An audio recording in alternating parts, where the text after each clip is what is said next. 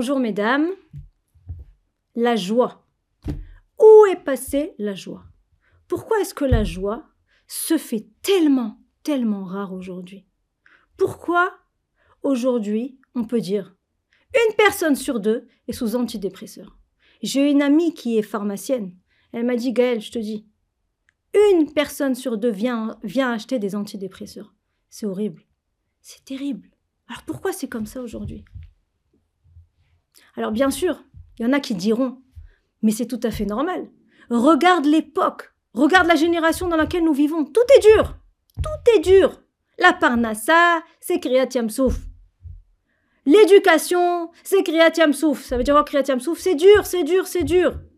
C'est dur. Au niveau de la santé, regarde ce qui se passe dans le monde, combien de maladies, les guerres, les... C'est terrible. Comment, comment on va pas être triste? Comment on va pas s'attrister?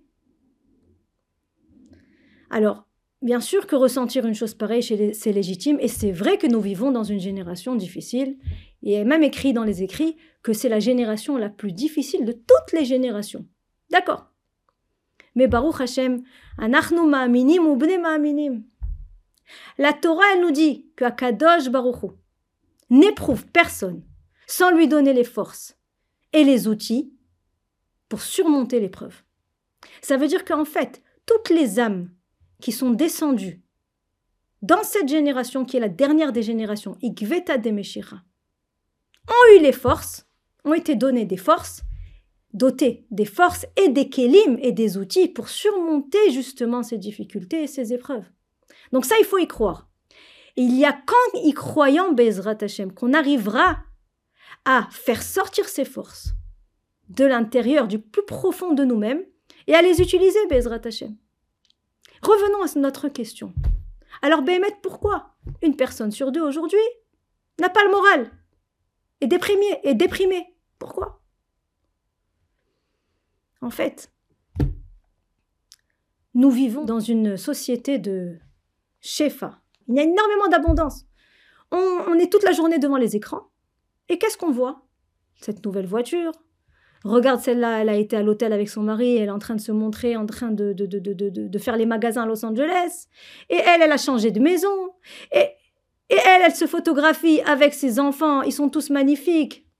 Alors qu'est-ce qui se passe? On rentre chez soi, après, et on regarde, on se dit, ben moi, je suis vraiment euh, pauvre de moi. Hein. J'habite dans un petit trois pièces, euh, j'ai pas la possibilité de voyager, il me manque ça, il me manque ça. Donc en fait, on, on est en train de nourrir sans cesse des pensées de frustration, des pensées de manque. Et on est automatiquement insatisfait. Et c'est ce qui fait tomber, en fait, dans la tristesse.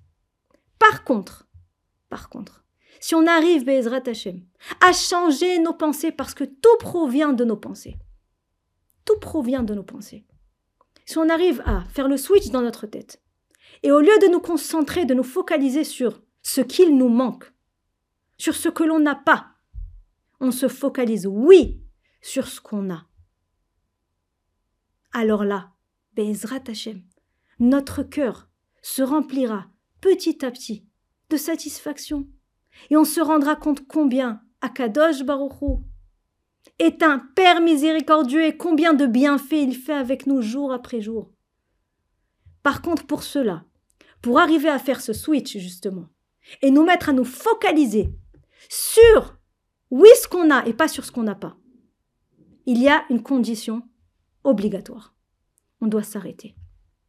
On doit s'arrêter et on doit se mettre à réfléchir et à nager à contre-courant et se mettre à remercier Hachem pour ce qu'on a. Merci Hachem, je me suis levée ce matin. C'est un miracle.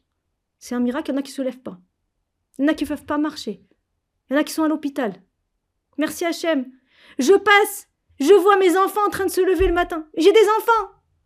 Quel miracle Combien, combien, combien qui attendent des enfants des années Et combien de souffrances sur le chemin de cette attente etc., etc., etc. J'ai une maison, Baruch Hashem. Ce matin, j'ai été faire les courses. Merci Hashem que j'ai pu faire les courses.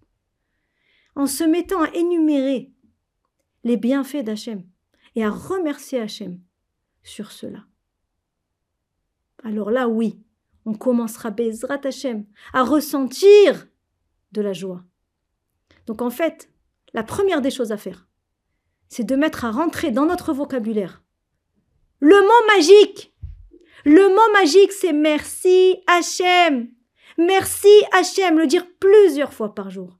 Le dire, quand on le dit, on crée une réalité positive, une réalité de joie. On se met à palper cette joie, on se met à la ressentir, Bezrat Hachem. Alors commençons et on verra, Bezrat Hachem, comment notre vie changera et se colorira, Bezrat Hachem, de rose et pas de gris. Amen, Ken